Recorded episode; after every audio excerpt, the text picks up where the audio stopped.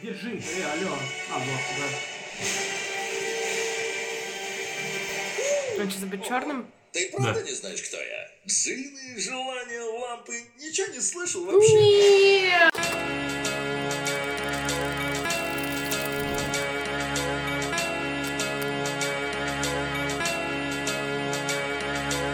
Привет, это второй выпуск второго сезона подкаста Кинач. Меня зовут Джон, рядом со мной сидит Антон. Привет. И теперь у нас еще есть Маша, и она будет жить с нами. Привет. Антон, что мы обсуждаем сегодня? Э, мы обсуждаем какие-то очередные скандалы и новости, произошедшие последние пару недель. И мы обсуждаем новый фильм Юрия Быкова «Завод». Да. Поехали. Поехали. Совсем забыли сказать во время записи, что фильм «Схватка», который нам рекомендовала посмотреть наша слушательница Даша, не все успели посмотреть. Но мы обязательно наверстаем и поделимся своим мнением. А теперь к новостям. Ну и так как мы не посмотрели фильм «Схватка» с Лиамом Нисоном, да, то... shame on me. Да, давай тогда что ли хотя бы обсудим новости, которые были на этой неделе в связи с ним, да. его высказыванием. На этой неделе очень сильно шумело американская инфосфера, потому что Лиам Нисон внезапно признался, что 40 лет назад он очень хотел убить рандомного черного чувака. То есть, по его рассказу, 40 лет назад он приехал откуда-то из-за границы и узнал, что его близкая подруга была изнасилована черным чуваком. После чего он испытал такую сильную ярость, что начал шататься по району с какой-то дубиной в кармане в надежде, что до него доебется какой-нибудь черный чувак, и он его убьет, отомстив таким образом за свою подругу черной расе. И сразу вспоминается то, что Лиам Нисон это парень, которого примерно 45 лет назад уволили из школы, где он работал учителем, за то, что он въебал ученику. То есть, конечно... Расскажи нам историю же интересная была. Э, ну да, история вкратце в том, что он работал в школе учителем и... И въебал пацана. Да, пара Не, у него были какие-то терки с одним из учеников, и в какой-то момент они начали сраться, и ученик достал нож. И Леон Нисон, недолго думая, ему въебал, после чего ученик нож уронил, расплакался. Его почему-то уволили. Он я вот не понимаю. Не, не в ваших классах работал учителем, я не знаю. Типа, потому что, ну, вообще это нормальная реакция человека, типа, когда достают нож, типа, ты защищаешься. И если ты бьешь ребенка, чтобы он тебя не убил, то это нормально. Я думаю, многим учителям э, в современных российских школах пригодились Ну да, это какая-то такая гнилая американская действительность, потому что в школе, в которой я учился, э, как бы, если ученик начинал пиздить учителя или наоборот, э, класс делился напополам, одни впрягались за ученика, другие за учителя, и начался махач, и все заканчивалось хорошо, а тут вот увольнение грустно. Не, на самом деле, что хочется сказать про эту новость, это то, что как опять э, медиасфера перевирает месседж, который пытался донести до нас человек. Потому что Лиам Нисон говорил это именно в таком ключе, он как бы сознавался в какой-то кошмарной хуйне, ну, которая да, с ним приключилась. Да. Он говорил, типа, представляете, как-то раз я узнал, что черный засел мою подругу, и я настолько ебанулся, что я ходил и просто хотел замочить какого-то черного чувака. Пиздец, охуеть, что со мной было. То есть это он такой э, философскую солженицынскую мысль толкал про то, что типа черта между добром и злом проходит по сердцу каждого человека, и что даже в самом добром сердце есть уголок темного зла, и что типа в каждом из нас есть вот это вот часть, которая в определенных условиях э, начнет э, сжигать э, жидов или там негров. И поэтому как бы нужно об этом помнить. Но новости об этом пишут просто вчера. Э, актер Лям Нисон признался то, что как-то раз он хотел бить черного, да. потому что другой черный засилил его подругу. Да, и все заклеймили его, что он расист. Да, но и с другой стороны, мне хочется задать вопрос. Леон, ты чё? Да, ты забыл, где ты живешь в В 2019 году в США ты такой садишься на интервью и говоришь, пацаны, короче, история, 40 лет назад я хотел убить черного чувака просто потому, что он черный. Как бы, алло, ты, типа, это такой изощренный способ выйти из актерской карьеры, типа, хватит мне звонить, я не хочу сниматься в кино. Да, там причем э, было же, что из-за этого отменили премьеру громкую. Да, сразу же отменили да, премьеру нового фильма, который Снегоуборщик, Снегоуборщик что ли? Это ремейк э, норвежского фильма года 2005, где снимался этот отец огромного выводка Скарсгарда. Да, в главной роли, а теперь вместо него Лиам Нисон. И, собственно, тут же, чуть ли не через день или через два, эта премьера отменилась. Я вообще не знаю, почему до сих пор Лиам Нисон не кланяется где-то на телеканалах официально, почему его не привязали к кресту, не заковали в колодки и не тащат сквозь перья по Таймс-сквер. Ну, я не понимаю, при чем здесь Ну, изначально то, что он темнокожий, в принципе, это естественная психологическая реакция как-то конкретизировать врага по любому признаку. Абсолютно по любому. Если бы у него был там, я не знаю, лишний вес, он бы ходил э, в Искал жирных, черт, Искал я был бы в опасности. Да, то есть Да, это мне тоже не кажется расизмом. Он не утверждал, что все черные насильники. Он просто Нет, хотел убить смотри. черного, чтобы. Потому что тот чувак был черный. Если бы тот Да. чувак был ментом, он ходил бы искал Да, мусора, да, чтобы да, да. убить. Это такая межплеменная война. То есть, типа, вот мы обезьяны за Спартак, а мы обезьяны за Динамо. И мы вас, сука, убьем. Как бы. Мне это не кажется расизмом. Но, опять же, если в США сейчас э, телеведущих увольняют за вопросы типа, «Хм, а почему нельзя намазать лицо черным на Хэллоуин, чтобы изображать черного персонажа? Я не понимаю это. Все, пиздец, 15-миллионный долларный контракт отменяется, и тебя увольняют за такой невинный вопрос. Тот факт, что чувак признался, что он хотел убить черного, и до сих пор вообще у него продолжают брать интервью, он еще как-то имеет возможность что-то объяснять, это на самом деле Не, удивительно. ну видишь, он когда пришел э, на утреннее шоу, ему сама ведущая сказала, что, типа, чувак, молодец, что ты сам сказал об этом, а не кто-то это раскопал. То есть вот это, видимо, его как-то вот отмыло хотя бы, что кто-то где-то, видимо, считал этот подтекст о том, что чувак просто признался в том, что, типа, ебать, охуеть, какие черные мысли у меня были. Черный мысль. Ну, на самом деле, нам еще, наверное, сложно это понять, потому что у нас другой культурологический бэкграунд. И в нашей стране такого, ну, нету. Нет, нет такого сформировавшегося какого-то паттерна, что мы столетиями угнетали какую-то расу одну, и поэтому мы не можем понять всю эту боль общества, почему они так остро реагируют. У нас просто нет твиттера. Мне кажется, что да, действительно, в стране, в которой до сих пор в черных тыкают пальцем и кричат «Нигер, смотри, нигер!» Типа, о чем вообще можно говорить? Страна, где до сих пор можно говорить нигер. Да. Ну, на самом деле, есть же какая-то градация по э, признакам. Вот Ты едешь по склону, тебя подрезает человек. Сначала ты видишь, это лыжник. Ты его хейтишь. А, да все это потому, что он лыжник. А потом ты видишь, какого он пола. И, ну, в зависимости от твоих А, реги- баба чертова. Да, да. Ну да, как за рулем тоже водители постоянно, что «У, баба, блядь!» Да, там, типа. То есть признак не вызывает эмоцию.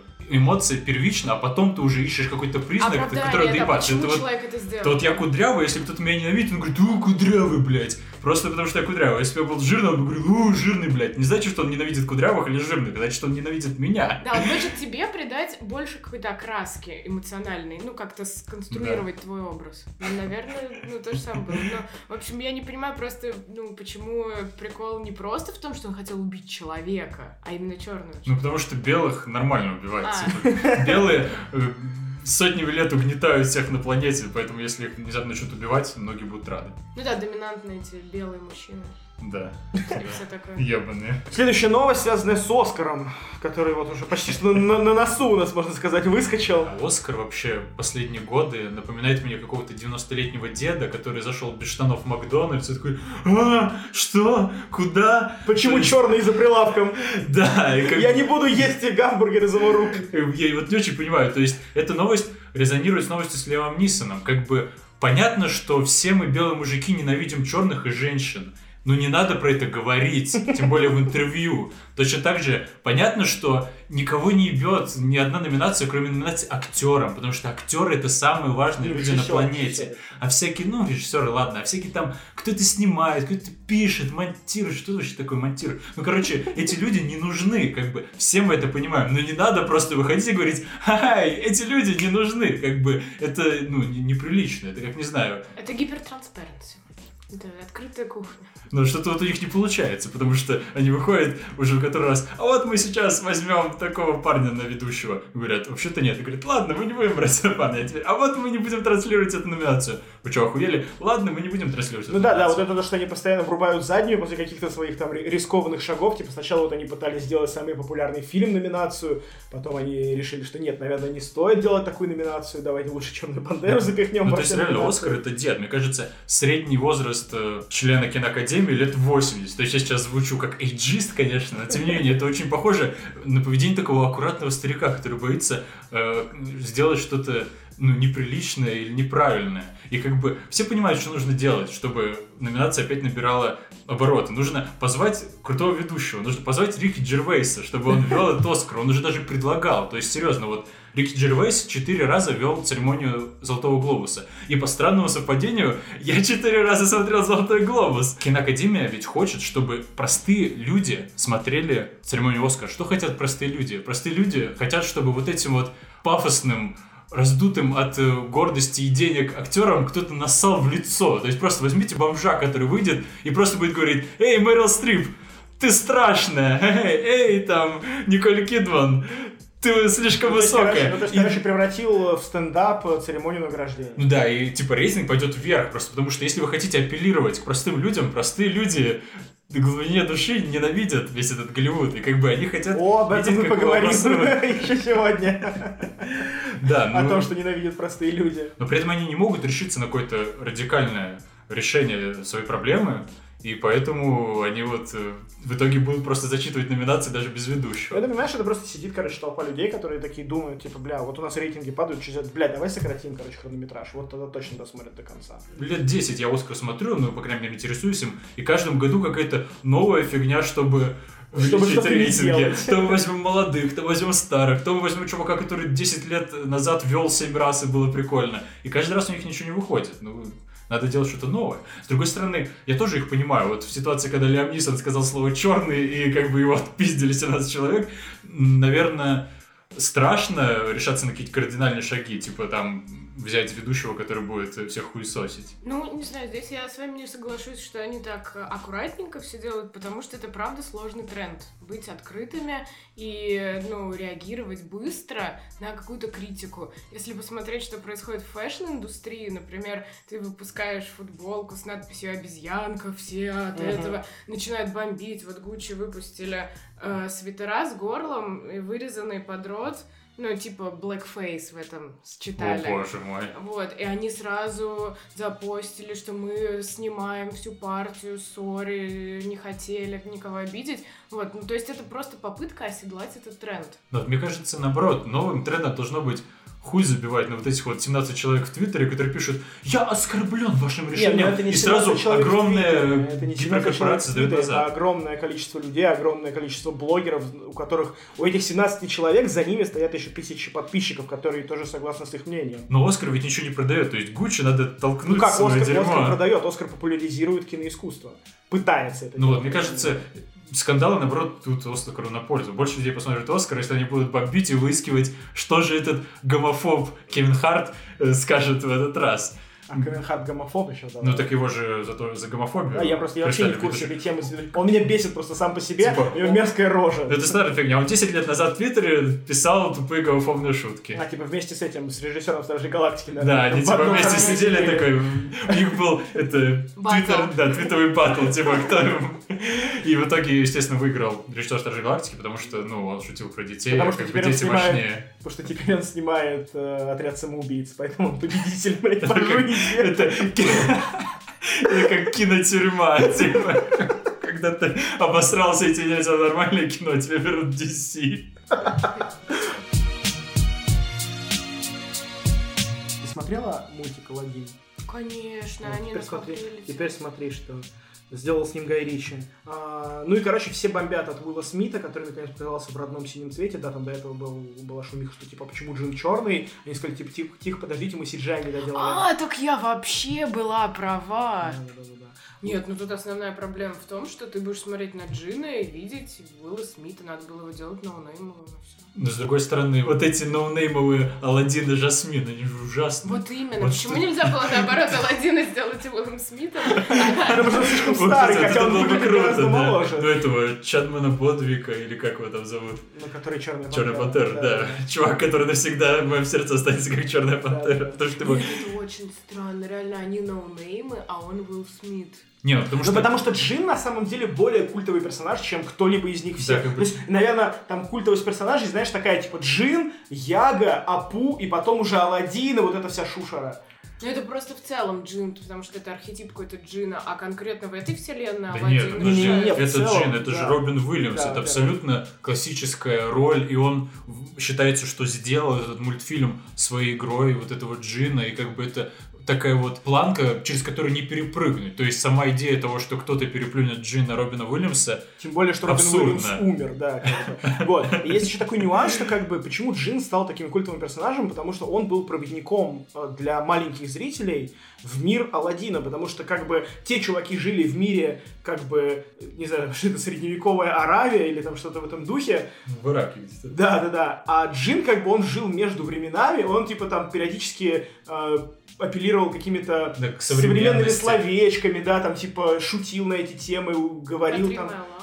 Ну, типа, там... Ну, это стандартные вот эти Робин Уильямские, просто Да, да, да, солянка из каких-то референсов, пародий, просто которые перескакивают от одного к другой. Собственно, он же так много записал аудио своего вот этого джинства, что как бы из этого потом нарезали второй и третий фильмы, его уже не приглашали. А, да. И еще вот был мультсериал. Это просто нарезали из того, что Робин Уильямс ебашил в будке для записи, потому что у них там остались что-то реально какие-то сотни часов записи. Мгм. Вроде как даже иногда, типа, он продолжал, продолжал херачить, один и звукорежиссеров кончалась пленка, но один другой говорил, ладно, ладно, короче, пусть закончит, типа, что мы будем говорить, что пленка, она закончилась. То есть его реально было не остановить, и даже когда он умер, одной из главных новостей было то, что в его завещании написано, что нельзя использовать вот эти записи его как Джина, Мгм. чтобы нарезать еще одного Аладдина, потому что по-любому, если бы, ну, этого завещания не было, то нарезали бы еще десяток Аладдинов с ним без всякого Уилла Смита. Так пришлось, видимо, на Короче. Робин Уильямс подложил нам свинью, умерев. Да. Потому что сейчас мы могли бы посмотреть нормального Аладдина без Уилла Смита. Ну, на самом деле, его можно было же как-то,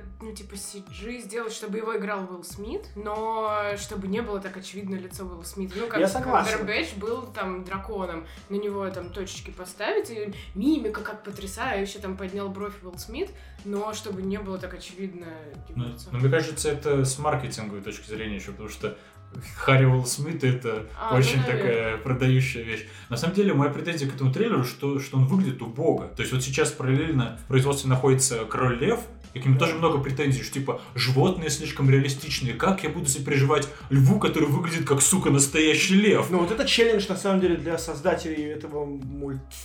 Я не знаю, что это, мультик или фильм, что это на самом деле. Но неважно. Типа, да, это челлендж для создателей этого произведения, типа, заставиться переживать животному, у которого, наверное, даже мимики особо не будет человеческой. Но тут э, надо А сопереживать тут- черного. Нет, но тут на самом деле реально проблема в том, что, на мой взгляд, как это было? Что э, выложили фотки Уилла Смита в костюме Джина, и Твиттер взорвался, что типа почему Джин черный? Э, он же синий. А, это реально это? Да, да, да, да, да. Типа он был просто не перекрашен? Не-не, ну, выложили фотки, типа, вот, смотрите, костюм Джина. Типа, естественно, я там не синий, потому что это не CG. То есть просто А. реальный Уилл Смит в костюме Джина. Вот. Ну, это специально точно. Ну, возможно. Просто вот. чтобы хайпануть. Ну да, и... А типа нельзя, чтобы Джин был черный, потому что он живет в лампе? Не, нет, да нет, дело вообще не в этом. Дело просто в том, что, ну, типа, Джин синий по канону. Вот. Да Гай Ричи любит это, вот, э, как, назывался? Меч короля Артура был. Да, да, там, где были черные в средние века среди рыцарей. Да. Мне кажется, он просто прикалывается. Нет, ну как бы тут дело не в этом. Дело просто в том, что когда Твиттер взбомбил от того, что а, как это так, Джин у нас черный, и не дождавшись того, что на него накатит CG, чуваки, видимо, резко взялись такие, так, так, блядь, надо срочно поправлять, короче, всю хуйню, которую мы наделали, давайте срочно делаем тизер, дел показываем Джина, чтобы он был синий. И вот реально вот это даже криво прифотошопленное лицо, которое, мне кажется, даже а, оттрекано не очень хорошо. Вот, что оно, типа, потому что в спешке делалось, чтобы Да, выглядит скорее... по-быстренькому просто Да, налепили. да, да, да. Короче, это выглядит как... Это выглядит как расизм. Это выглядит, как будто это снимал Трахаль Мадонны какой-то. Ты каждый раз вот говоришь, как будто бы и это оказывается правдой.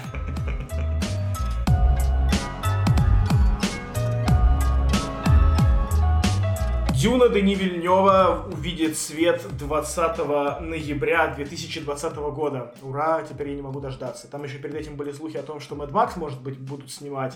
И вот, короче, у меня появилось два фильма, которых я жду в 2020 году. Для меня это все выглядит, как будто я маленький мальчик, и меня педофил конфеткой заманивает к себе в машину. И он показывает мне конфетку, и я такой не интересован. Он мне показывает еще лучшую конфетку, я не интересован. Он показывает еще лучшую конфетку. И это уже долбанный год продолжается. То есть, как бы, вот мне интересно что будет дальше. То есть, сначала Дюна, потом это снимает Вильнев, потом Шаломе туда, потом кого только не. И вот э, реально, я пока держусь, я не начинаю хайпить, потому Не, что я нет- уже всё, меня нет привычки порвало. хайпить, но это выглядит дико, то есть реально какая-то замануха куда-то. Меня хотят сделать рабом. Знаешь, на что это похоже? Вот этот адвент-календарь, где ты открываешь каждый день э, ну, ящичек и вытаскиваешь от одного карточки. Сегодня у нас Тимати Шаломе. Реально, причем каст Ты там моя так и выглядит. Там реально кастинг э, этого фильма так и выглядит. Ты открываешь там, типа, сегодня сказали, что Оскар Айзек будет играть лето от Рейдеса. Ну, Да, окей. кто там еще? Бролин. Вот еще писали, что Мамо будет играть мастера-оружейника. Да, Ребята, да, остановитесь, хватит. Ну да ладно, в общем, ждем 2020-го, поехали обсуждать фильмы, которые уже вышли.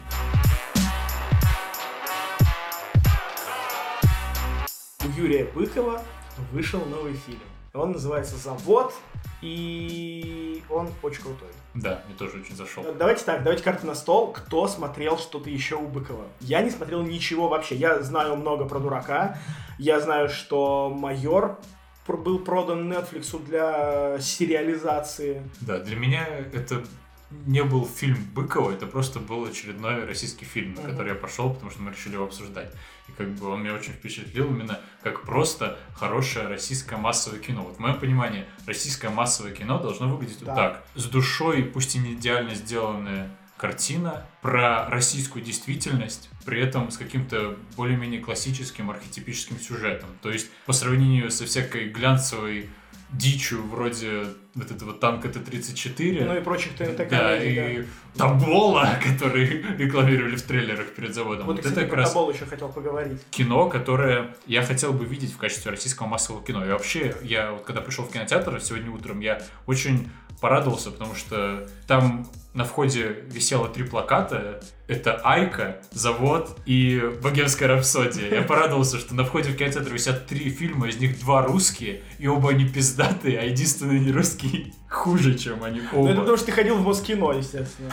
Возможно, да. Но все равно тот факт, что российские фильмы реально начинают на каком-то уровне конкурировать Мгм. с западными, это восхитительно. Вообще, завод мне доставил больше удовольствия, чем большинство фильмов, э, номинатов на фильм года Оскара, Да, которые я да, посмотрел. согласен с тобой, да. Ну, а ты смотрел «Дурака»? Нет. Блин, сложно будет сейчас, ну, без э, бэкграунда, потому что в этом как раз и был вызов у него. Он стал заложником, ну, св- своей репутации, что он снимает такие драмы социальные, пролетарские, возможно, в какой-то степени. И, ну, сложно будет без контекста, конечно, обсуждать, но давайте. Сложно с вами не очень обсуждать, но Да, так кстати, ты знаешь, ты говоришь по поводу того, что он стал заложником своего вот этого чего-то там. Мне кажется, Быков, вот он, вот я человек, который не считывает вот эти подтексты, контексты и все такое. Мне кажется, Быкову очень хорошо удается снимать и интересное массовому зрителю, который не хочет думать кино, просто боевик, пыщ-пыщ, короче, триллерный сюжет, красивые планы, охуенные цвета, там классный цветокор, голливудская подсветка сцены, все супер здорово, сидишь, смотришь, кайфуешь. И при этом у него получается снимать кино для людей, которые хотят подумать, которые хотят э, увидеть в этом что-то большее. И... Я вообще восприняла это как притчу. Ну вот, а я вот, знаешь, пытаясь отстраниться от какого-то вот этого политического подтекста, я увидел в этом просто классный боевик, на самом деле. Прям реально боевик. Прям реально боевик, которого мне не хватало, вот, э, знаешь, со времен фильма, там, параграф 7 сколько-то, который вышел, когда я еще учился в школе. Мужской сезон. Ну, типа того, да, я, я пошел тогда в кинотеатр э, в надежде увидеть крутой российский боевик. Я очень ждал э, крутого российского боевика и Сисек Славы, по-моему, певицу Да. звали, которая там играла. Вот, вот я первое я увидел, второе нет. Боевик, в смысле. Вот. И вот с тех пор я жду, короче, классный российский боевик, который будет интересно смотреть. И вот, честно, завод, вот, ну, он, конечно, не прям как вот эти фильмы со Шварценеггером, где стрельба прекращается на то, чтобы Шварценеггер там кинул вайн- ванлайнер какой-нибудь. Но в целом боевиковая составляющая здесь очень напряженная, и вот эта какая-то триллерная составляющая, что ты прям вот постоянно переживаешь, что же будет дальше.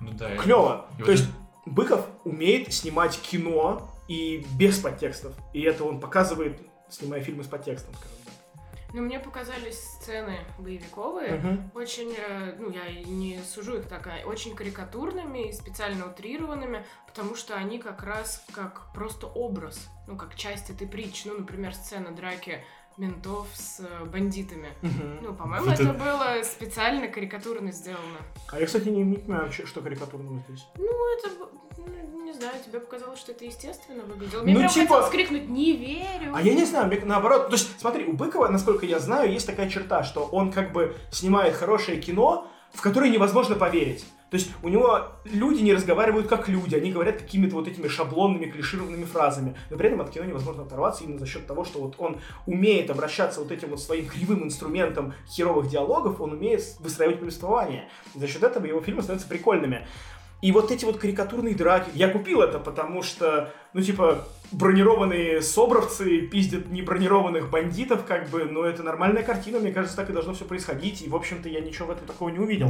Я Там, увидел- конечно, смешные вот эти реплики, когда такие, типа, «О, видал, как я ему в челюсть, там, типа, вот, то, то». Вот это смешно было, конечно. Но это выглядит просто как немножко недоработанные диалоги. Ну, возможно, не да. выглядело как намеренно сделанная какая-то штука. Вообще, эта сцена, она такая немножко как чит-код воспринималась. То есть это как, вот знаете, идет фильм, фильм, и теперь, а теперь голая Марго Робби. Ой, хуяк. И все такие, е, классный фильм. И вот тут точно так же идет фильм, а потом, а теперь мусора пиздятся с бандитами, и все русские зрители такие, да, е, ништяк. все, все русские зрители говорили бы, да, ей ништяк, если бы бандиты отмудохали собровцев, вот тогда бы да, наверное. Ну, какая разница, запахши за они пиздили друг друга, это было очень-очень приятно, я тоже Я на самом деле болел за бандитов, я очень надеялся, что они завалят хотя бы одного собровца, но нет. Какой ты плохой. Да. Нет, ну подождите, давайте по порядку. В чем Да. идея фильма? В чем мораль? Что, ну, Что как... все хуево. Да, это что нет нуар. справедливости, что нет справедливости Ну, и не действительно будет. нет. На самом деле, знаете, я вот пытаюсь как-то проассоциировать себя с кем-то из персонажей, мне, наверное, должно быть стыдно в этом признаваться, но Калугин, да, по-моему, фамилия у главного злодея,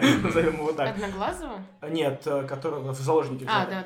Вот, я ассоциирую себя больше всего с ним. И именно его мысли мне гораздо ближе, что, чувак, типа, нет справедливости, сучи лапками, типа, взбивай молочко, чтобы выбраться из этого говна. Типа, я тоже пахал, типа, просто у меня голова лучше работает, я руками не работаю, я работаю головой, поэтому у меня много денег. А ты на заводе, потому что ты не работаешь головой, ты плохо учился в школе, пока я учился в школе, ты, типа, бухал. Вот и все. Поэтому ты на заводе, а я бабки гребу. Ну, вот такая эссенция капиталистической Да, идеи. да, и мне она близка. То есть вот реально, мне, наверное, должно быть стыдно в этом признаваться, но правда, я симпатизирую этому персонажу. Я, вернее, не так, я его понимаю. То есть как герою я сопереживаю там больше, наверное, самому Шведову, я не помню, как его персонаж зовут. А, или там, может быть, даже, да, я там больше переживаю за вот этого... а, Тумана? да, за Антона. А, Мне показалось, что он вообще главный герой. ну Ну, вот там не очевидно. Они же, они же как бы передают эстафетную палочку, что сначала даже вот э, Шведов заходит на завод, такой руки в карманы, и такой покачиваясь, а потом Антон уходит с завода, такой руки в карманы и покачиваясь. Да, есть, типа, тоже Ну, потому что завод это как бы государство, ну, масштаб государства, суженный до завода. Ну, Быков так всегда делает, в дураке же тоже это здание было как ну, государство. м. И это ну, фишка.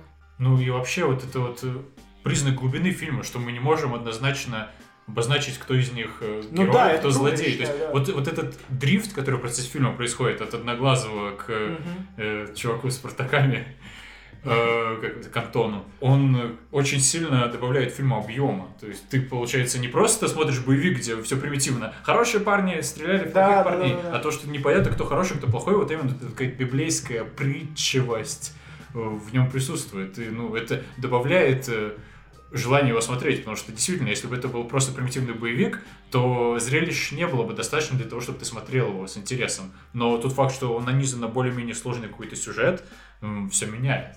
Ну, здесь получается, что ты понимаешь, где идея, а где контр-идея, только в последний момент, когда ты видишь, кто, ну, проиграл. Да, там вообще вот, вот этот ревил, по сути, когда выясняете, что Одноглазый не такой ты хороший, это прям твист, Шья- Шьямалан говорит молодца в этот момент. Э, Ну, это здорово. То есть я, честно, я не ожидал, идя на российское кино, такого какого-то твиста и вообще многосоставности сюжета. Просто, может, это меня впечатлило. Это, кстати, такой распространенный прием из хорроров, когда э, персонаж, на которого последняя надежда, он самый там добрый, позитивный, ну, становится олицетворением зла. Это очень мощно. Но он же причем не олицетворение зла, он такой, типа, не, не заблудший ребенок, ну, Ну, просто он сам за себя. Ну, то есть он А преследует цели. хочет. да, он же типа Он него- хочет отомстить. Ну вот Калугин ему хорошо говорит, что типа ты просто хочешь отомстить Кому? всем Вот, за свою всем. боль, за свое Да. страдание. Вот это тоже мысль, которую я очень легко могу понять. То есть я могу понять и Калугина, потому что мне нравится эта капиталистическая идея, когда ты хочешь, добиваешься, не хочешь, водку пьешь. И мне близка вот эта идея, что типа, у, где-то богачи там жируют, надо их перестрелять всех нахуй. Ну, это за, зависть, злость, да, какая-то. Да, и как бы это вещь, которая, мне кажется, у каждого человека может прорезонировать, особенно у У русского. тебя. Да, особенно такого бедного несчастного, как я. Я хотел еще поговорить немного о художественной составляющей фильма. Знаете, вот я был просто в каком-то восторге, короче, от э, того, Красивых как картина снята. Просто этот завод, он какой-то просто гипнотический. Вот это Ну, вот как их- ад. Ну, вот для меня это не а. Знаешь, мы с Антоном, когда еще были юны, мы лазили по заброшенным заводам. Вот. э, И вот у меня, наверное, с тех пор... Вот знаешь, есть паблик ВКонтакте, называется «Эстетика ебеней». Да, конечно. Вот, Я да. прям картинки даже. Ох, ничего себе. У нас звезда тут. Вот. И вот мне вот эта эстетика ебеней на самом деле очень близка, и прям вот я ждал, что кто-то покажет это вот именно так, вот именно так, как это вижу я, потому что, ну там, я показывал своей подруге, например, фотки там заброшенных заводов, она такая, типа, вот, что здесь красивого? Просто какие-то рухли Я стоят. обожаю такую Вот, урбанистику да, разрушенную. да, и вот Красиво, в этом правда. есть определенная красота, которую нужно уметь показать. То есть, если ты просто, проходя мимо заброшенного завода, сфоткаешь его на телефон, ты не отразишь всей этой красоты. Вот. А Быков сумел. И вот это очень круто. И как он подбирает цвета, как он подбирает освещение. Вот это вот я уже говорил про голливудское освещение, да, как, он, как у него сцена подсвечена, да, что у него там сидят семья на кухне, у них погашен свет, светится только э, сзади них э, как это, не приборная панель, ну где еду готовят на кухне, как это называется? Плита. Ну, типа того, да. Может, Подсвечен так и только- жрешь, что ли? И над ними только светят... Приборная панель.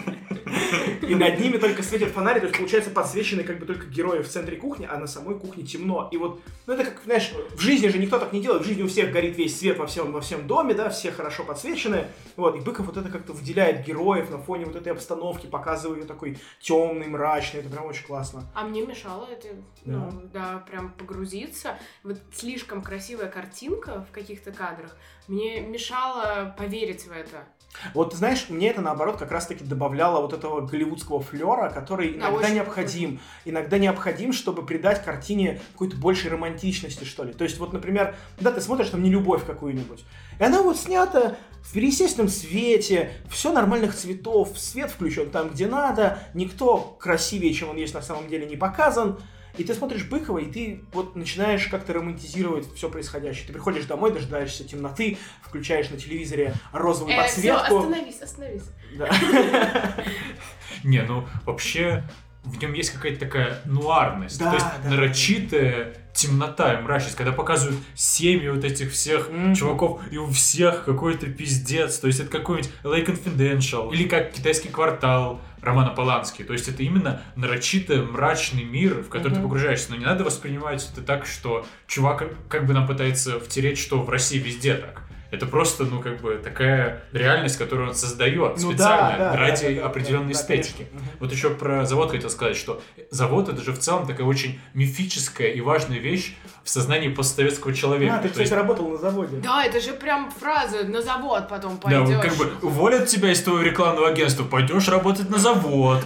Да, ну и в принципе, то есть на заводе дед работал, а ты хуйней какой-то занимаешься. В компьютер пялишься целыми днями. Да, на заводе производят какие-то реальные вещи, пока ты какой-то хуйней занимаешься. Мгм. Опять же, э, завод зачастую, особенно в глубинке, это какая-то просто божественная сущность, Ну, без которой просто города бы не было. То есть закрывается завод, и в городе сразу все становятся героиновыми наркоманами. Прям вот так вот. Оп. Мгм. И то есть это тоже затрагивает какую-то глубинную, Душу российского человека. да, как бы мифическое сознание внутри российского человека. И это тоже очень интересная фигня. А вы знаете синопсис дурака? Ну, просто что там типа... Хватит выпендриваться тем, что ты смотрел Да дурака. нет, нет, да я пытаюсь порассуждать про людей. Ну, я знаю, что да, что в доме что-то отъебнуло, чувак Типа дом сантехник. западал, я уже даже плохо помню, и там, ну, главный герой, который дурак, Мгм. хотел это все спасти. Да. Ну, людей именно. Здесь просто героя тоже называют дураком, дурачком. Да. Поэтому прямая отсылка есть. М-м. Но здесь всем плевать на людей. Всем. И герою, и антигерою, и вот этому чуваку, который олицетворяет власть. Здесь, получается, вообще люди, заложники э, игры трех Да, чуваков. да, да, да, да. Ну вот в этом я согласен, в этом даже есть какой-то политический подтекст, в котором, возможно, Быков пытается призвать нас подумать. А может быть и нет. Ну да, то есть, э, получается, э, тот человек, который выглядит как тот, кто придет и всех спасет и Да. восстановит справедливость, на самом деле оказывается вообще... Оказывается, просто злом. решает свои собственные проблемы. психологически Да, при этом. да. Даже не финансово, ему Мгм, даже мгм. было пофигу на деньги. А, ну, человек, который ну, герой в итоге оказывается, ему тоже плевать, он хочет защитить э, власть, ну, того, кто олицетворяет власть, а тому, кто олицетворяет власть, власть уже вообще плевать, он уже по ту сторону добра и зла, он уже так, типа, смотрит, как, как возня какая-то Мгм. происходит. Нет, но опять же, этот Антон, он же не то, что хочет защитить власть, он просто выполняет свою работу. То есть вот Ну как да. тот на станке гнет эти железяки, а он там убивает людей, которые Калугину не нравятся. И, По Я, сути, кстати, очень ждал, что будет как-то обыграно, что вот этот чувак гнет железяки, вот он также гнет кого-то еще, как это железяки. Я А- очень ждал чего-то такого. А мне, знаете, что еще показалось? Что это как будто бы совсем прощание с эпохой бандитизма. Вот как будто бы все уходит он один, у него уже другие проблемы. Сейчас же как раз вот выходят, ну, наверное, теоретически из тюрем те, кто сели в 90-е. Да, и- должны. Да, по идее. Э, И все, вот этот финальная проходка, ну, как будто бы закончилась эпоха. И мы могли бы как снобы рассуждать, что этого и так уже давно нет. Мы сидим в Москве, тут вон Delivery Club. Э, такси. Да, а, ну, наверное, в регионах все еще так. И, наверное, это просто вот э, всероссийское прощание с эпохой бандитизма только сейчас произошло. Но вот в регионах по-прежнему 90-е. Ну даже не уверен, что они с этим прощаются. Наоборот, ты говоришь, эти люди выходят на свободу, сейчас опять пойдут. Ну вот как раз и послание, что все, чуваки, уже не прокатит так. Уже никто ничего не переподелит, уже все поделено. То есть это посыл бандитам, Ну, уходящим не из то- тюрем. нет, всем, всем вообще. Ну и даже, ну, получается, этот чел, чел бандит, но у Да. него намного больше чего терять, чем э, у одноглазого с завода.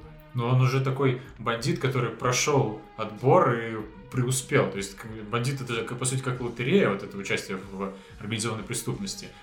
80% шанс, что тебя убьют, но если нет, то у тебя все будет заебись. И вот как бы он уже прошел вот этот момент, когда его не убили, и начал жить хорошо, и ему уже стало есть что терять. Вот это тоже дихотомия между ними, что одному терять нечего, а другому вроде как есть. да, что. это прям подчеркивается очень много раз. Много персонажей говорят, да тебе нечего терять, да у меня дети, да у меня чулки жены, а у тебя ничего нет. Да, а при этом этот Антон как будто бы теряет то, что ему есть терять в процессе. То есть, если изначально он, у него все схвачено, и он с Калугином в хороших отношениях, спрашивает, как его жена, то вот конец они уже с Калугином друг на друга орут, вообще непонятно, не убьет ли Калугин его после того, как выйдет. И он вроде как спускается в плане достатка в сторону Одноглазого и при этом проникается его идеям. То есть под конец, вот, когда он Да, пытается его начинает спасти по факту, да. он как бы сливается с ним. Потеряв все, он становится таким же, как он. Ну То есть, да, по сути, это- они одинаковые. Просто один из них, Да. одного из них на войне бесплатно Конечно, подстрелили, да, а второго за деньги в организованной преступной Да. группировке. Ну, именно, Мораль. Дети, именно об идите этом, в организованную преступность, а не в армию. именно об этом рассказывает, собственно, последняя сцена, когда Антон уходит с Да. завода той же самой походкой, точно так же держа руки в карманах. Блин, круто. Вообще, Да. мне интересно, как он прокатится. Вот насколько он зарезонирует у российского зрителя. И вообще, насколько реально фильму собрать какие-то существенные деньги без бесконечной рекламы на каждом столбе и утюге. Я видел в Твиттере оскорбительные мемчики на тему названия фильма, что «Завод», там типа «Смотрите, Завод 2», э, сиквел фильма. Вот. Я очень надеюсь, ну, типа просто чуваки типа троллят, а очередное российское кино. Я не уверен, что это не был сарказмом. Вот. То есть, может быть, просто это саркати- саркастическое высказывание, я просто не считал его. Вот. Но, типа, Посторонние. да, но при этом многие очень скептически относятся к фильму, потому что он российский. Ну вот. Слушайте наш подкаст, и мы вас излечим от этой болезни. Нет, но он же народный, он же правда народный. У меня вообще Быков ассоциируется как-то, я не знаю, может, это не очень корректно, с Довлатовым. А, Ну- Прям конста- констатировать факты просто в лоб а, короткими какими-то Но при этом в интересной форме. Да.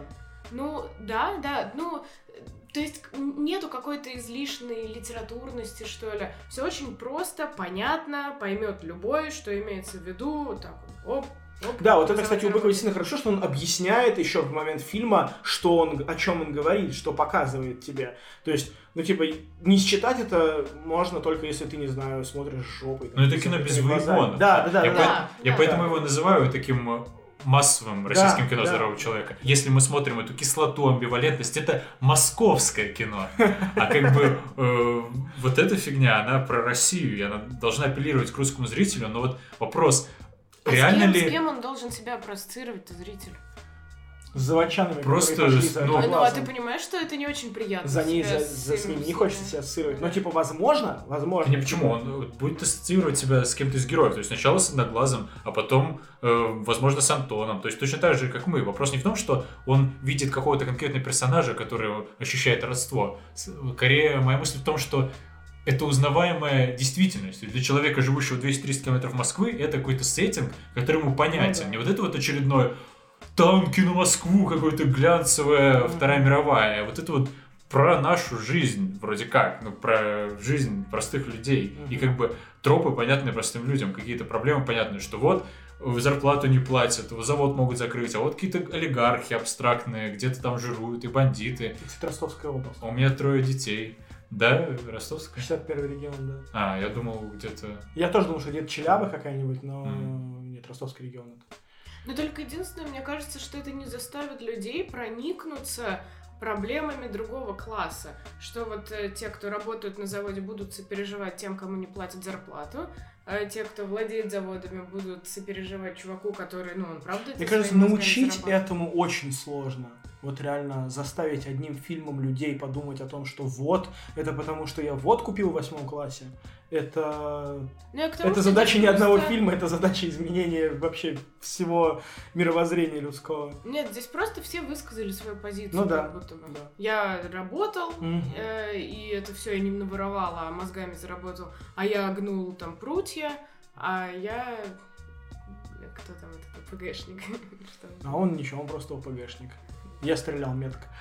Давайте про трейлеры, которые показывали в начале завода, потому что там э, навезли туда очень много российского кино. Ну, вообще, вот я хочу сказать, что я ощущал гораздо больше хейта, чем я обычно ощущаю, когда я вижу вот эти русские трейлеры. Тоже, даже вот этот вот фильм «Табол», Вот который «Тобол», вот. очередная инсталляция исторического кино, как какой-нибудь там «Викинг», «Хуикинг», «Коловрат», он как-то меньше бесил меня, чем Да? обычно. Может, я просто А меня наоборот, был. меня Тобол выбесил, потому что, ну типа, блядь, чуваки, вот, вот у вас уже лучше получается, то есть я не знаю, что там по сюжету, но у вас уже хоть хотя бы хоть что-то начинает получаться, типа, круто, да, вот уже хотя бы интересно посмотреть, классные костюмы, классно, блядь, ну, чуваки, вот осталось, типа, цветокор там подработать немножко, потому что это же, блядь, историческая драма, сделайте там сыплющиеся с небу искры, там, не знаю, ангельское свечение за героем, ну, чтобы, да, придайте там немножко фэнтези, сделайте это более зрелищным, потому что сейчас это выглядит как съемка с дрона реконструкторов, короче, которые на поле Бородинское вышли потыкать друг друга пиками. Но это вопрос недостатка профессионалов индустрии вообще Ну да, в целом. То есть да. фильм Быкова, он тоже не идеальный. Там... Нет, конечно, И- там и А без- подождите, а у есть- меня вообще есть еще вопросы, может, вы знаете на них ответы? Ну-ка. Окей, окей, простите. Э.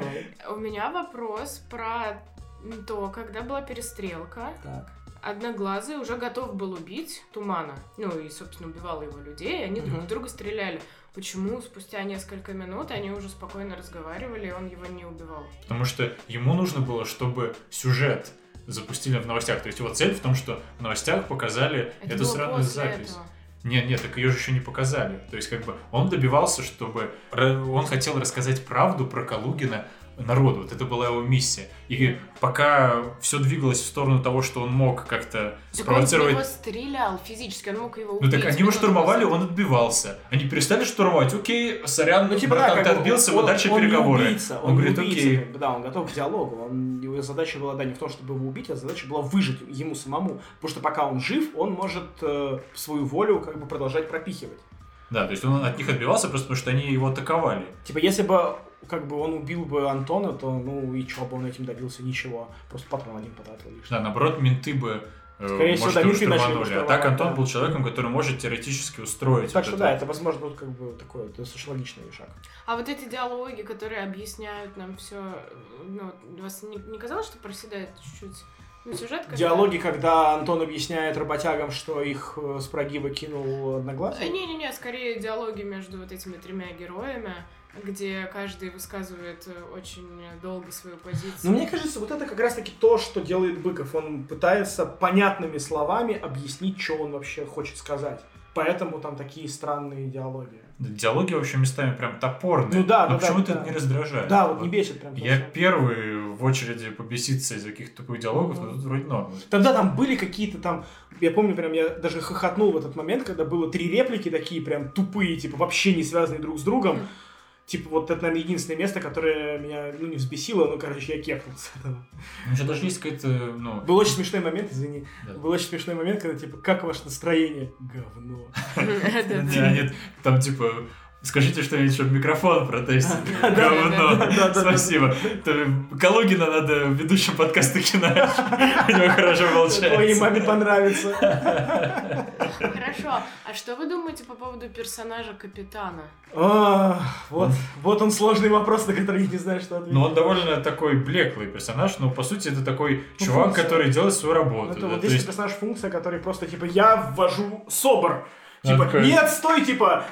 типа, вводи да, собор. Не вводи собор. Окей, я, я не ввожу собор. Подожди, введи собор чуть-чуть. Хорошо, ввожу собор чуть-чуть, короче. Но он такое вот олицетворение вот этих вот э, вла- ну как бы простых, честных служак, которые вроде как просто делают свою работу. Их вызвали, они приехали бандитов месить. А вместо этого они вынуждены подчиняться каким-то с- блядским бандитам, которые срощены с олигархической властью, и вроде как они тоже, они тут все заложники какой-то хуйни. Вот А, то они есть это полицейский, получается, да? Ну, я не могу сказать, да, что он какой-то продажный коп, там, типа, что работает на ОПГ и так далее, да, то есть... Ну да, просто ему нормально. Ну, типа, полковник это дал собровцы, да, как бы, им дали приказ, они его выполняют, все. То есть они же там не... им- он, он не дает им каждому по 100 рублей и говорит, иди купи себе жвачку. Да, то есть вот как раз менты тут честные, то есть прокуроры продажные, там вот этот вот какой-то полковник, которому зовут Антон, он тоже получается продажный, но вот эти вот собровцы, они просто простые, нормальные ребята, то есть они А не я этому как-то негативно. Какого хуя мусоров показывать честными ребятами? Нет, нет, я правда к этому и клоню. Это как будто бы новый тип персонажей, но обычно в таких фильмах... Да, да, обычно в российских фильмах нет честных полицейских. Ну как же, а как же улица разбитых фонарей? Кстати, тоже нуар очень хороший. Да, да. Блин, я помню, как там говорили, что надо брать игрушку плюшевую, набивать ее чем-то тяжелым, чтобы отбивать почки, не оставалось следов. Так в чем все-таки противоречивость для тебя фильмов? То есть ты сказал вначале, что он противоречивый, противоречивый в каком плане? Не- Нет, лично для меня, мои эмоции, для меня это все слишком, ну, в лоб. Ну, я люблю чуть-чуть по... По подспуднее кинчики. Ну да, да, да. Вот, это, это мое вообще То есть это, абсолютно личное э, ощущение. Так все вроде бы правильно, все красиво. Ну вот у меня такая эмоция. Ну, Мне в какие-то моменты казалось, что я в это не верю э, за счет такой вот излишней карикатурности персонажей. И, ну, ну и вообще идея-то ну, так себе звучит, что все, в итоге справедливости не будет. Ну, ебитесь как хотите. Зато честно. Ну, честно, да. И, кстати, знаете, мне так понравилось это утро. Не, не сегодняшнее, в смысле, а в фильме. Вот утро так хорошо передано. Прям вот рассвет. Когда он показывает еще поле, вот это вот. Да ведь похер на поле. А вот просто вот эти лучи, вот, знаете, все время весь пиздец происходит ночью. Да, да, Всегда. И как-то утром как будто бы все попускаются.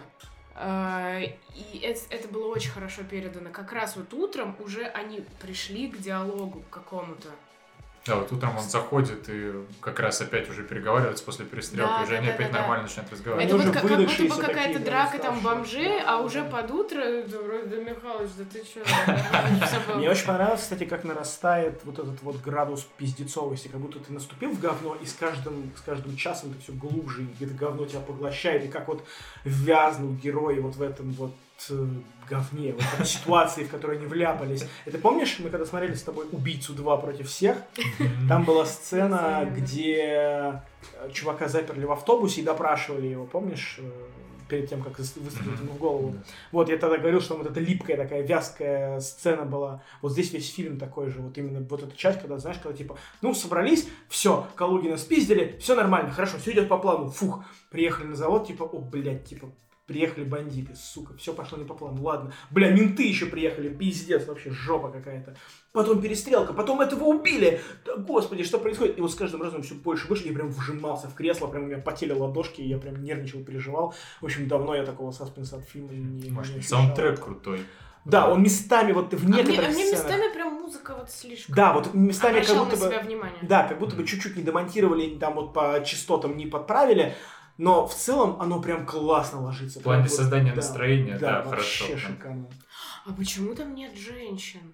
Есть там женщины. Которые Но, интервью берут? нет, ну женщины там они функции, то есть вот это такой Так, классический... так, так, что там за функция Это, женщины? это Расскажи нам. классический шовинистический Ну, фильм. кстати, да. Женщина здесь это вот какой-то, ну, товар или Это ресурс, тара, за который нет, ты... за да. который ты борешься, да, Да, это но то, что ждет тебя дома, то, за что ты воюешь. У Если воспринять каждого персонажа как воина, да, который что-то свое защищает, то один защищает своих там детей и жену, э, другой защищает свою умирающую жену, а третий защищает... Ну, там у маму.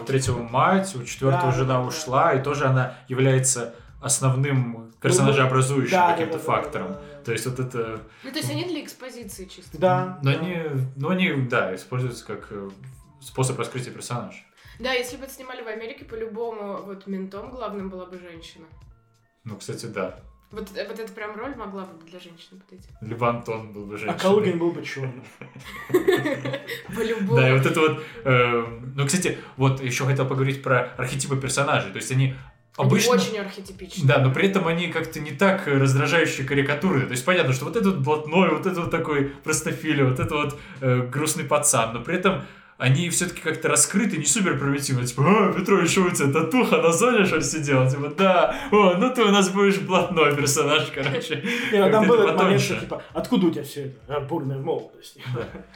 А их же даже звали так, кличками, как во всяких а- американских. Вот, по поводу кличек, вот с чего я прям кехнул, это то, что во всей этой ОПГшной банде есть такой чувак, который профессионал, он в очках, в водолазке и с дробовиком. Да, и его играет Епифанцев для бедных. Вот тоже очень приятно, что наконец-то и до российского кино докатилась вот эта вот тенденция актеров для бедных, когда вас нет денег на настоящего Епифанцева, вы берете какого-то вот такого парня. Епифанцев просто берет не деньгами, а кокаином, мне кажется. А у нас на этом все, ребята. Слушайте маму. Кушайте кашу. И ходите в школу. Пока. А нет, стоп, еще не пока. Подписывайтесь на нас в iTunes и Google Podcast. Слушайте по ссылке на RSS, ставьте оценки, звездочки, пишите комментарии. Нам сейчас это все очень-очень нужно. Обязательно вступайте в наше сообщество в ВК, чтобы нас подключили к системе подкастов. Находите нас в Инстаграме и Фейсбуке, а также подписывайтесь на канал в Телеграме. И самое главное, пишите письма на hello собака ru. Если дослушали аж до сюда, вот небольшой тизер. На следующей неделе будет спин выпуск про DAO. Вот теперь точно все.